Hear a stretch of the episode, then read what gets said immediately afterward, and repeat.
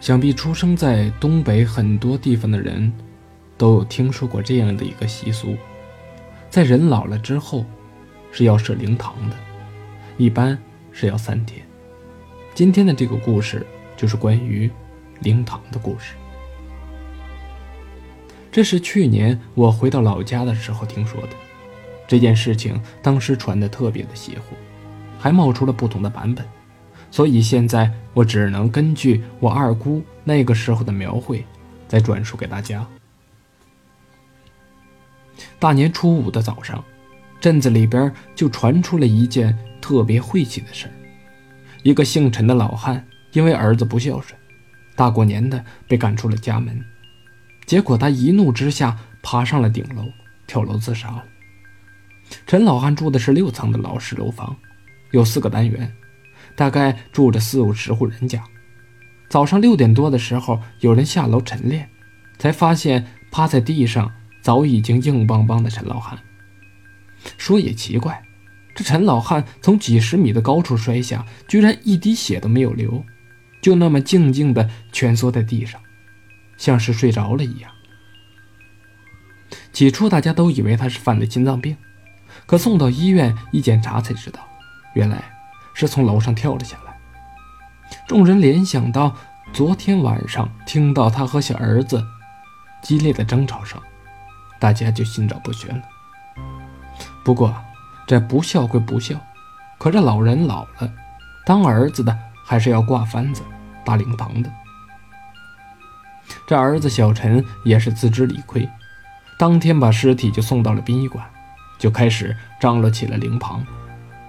灵棚就搭在了这栋老式楼房的下面，正对着陈老汉家的窗户。棚子不大，也就十几米见方。棚子的正上方用塑料纸挂着一个大大的垫子，外面摆了几个花圈，里面弄了几张破桌椅板凳当做灵台，上面放上了几个苹果，一个香炉，再摆上老人的黑白照片，就算是齐活了。看来这小陈。对于自己的亲爹，也是没太当回事儿。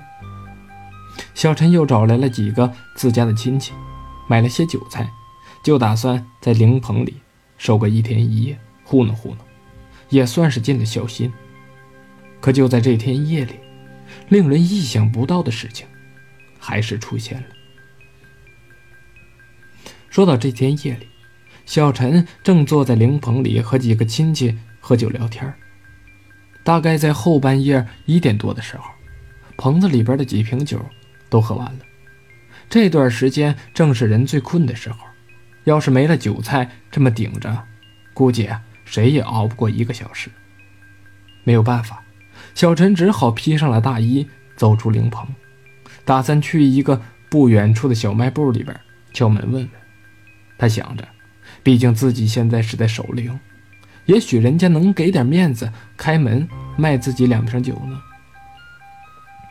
这灵棚的门是用两块厚的棉花帘子做成的，保暖效果也特别好。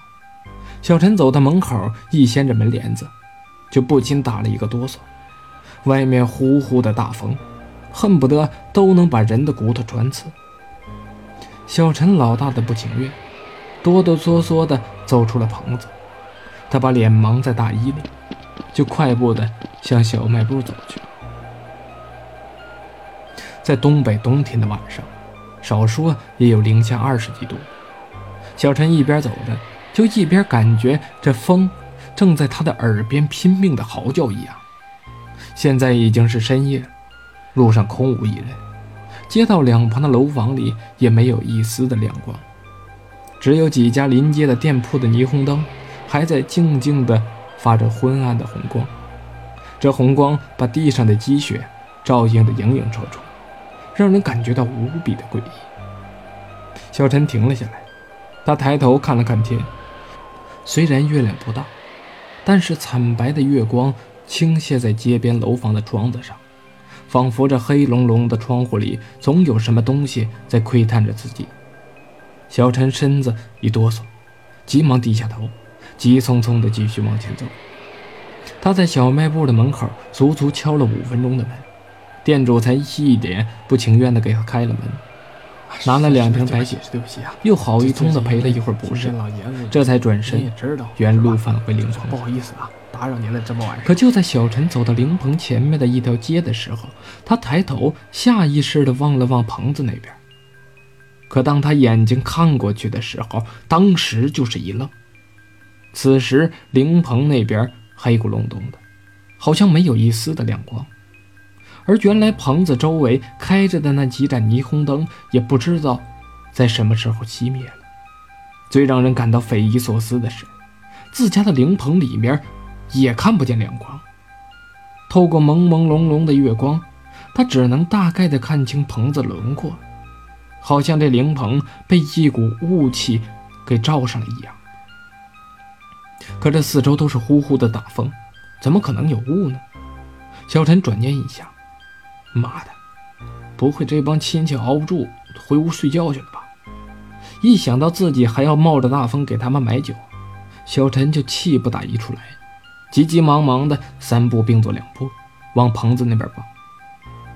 可当他跑到棚子外面一看的时候，棚子里果然是漆黑一片，连个喘气的声音都没有。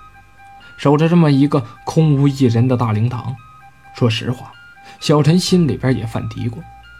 他本想掏出手电进屋去看看，可刚走到门口，就听到呼啦一声，门上的那个纸做的垫子，竟然一下子被风吹得剧烈的抖动起来。这突如其来的声音让小陈吓尿了裤子。此时的他，也没有什么胆量再进到灵棚里，急忙的头也不回，跑进了灵堂旁边单元门里，想回家找个亲戚和自己来一起看看。可回到家里边，满屋子找了个遍，竟然连个人影都没有。那群人根本就没有回家。此时的小陈早已经被吓得屁滚尿流。坐在凳子上缓了半天，才逐渐恢复了他清醒的意识。他急忙又掏出了手机，给其中一个亲友打了电话。那位亲戚听到小陈哆哆嗦嗦的一通质问，还感觉到莫名其妙。他说：“他们几个一直就在灵棚里，谁也没有回去。”还反问道：“小陈，你这酒到底买回来了没有啊？我们都等了半天了。”听到人家这么说，小陈的头皮。一阵发麻，急忙又穿上了鞋，跑到楼下一看，灵棚里果然亮着灯，而棚子周围也没有什么雾气，仿佛之前的一切都没有发生过。几个亲属正是一脸不解的纷纷走出来，问自己怎么了。可是小陈也不说话，几步走到棚子里边，老爹的遗像前面，啪啪的一阵磕头。故事讲到这儿也就接近尾声了，其实也是给我们大家一个启示。所谓百善孝为先，不管怎样，我们都不能对自己的亲生父母提出这样的要求。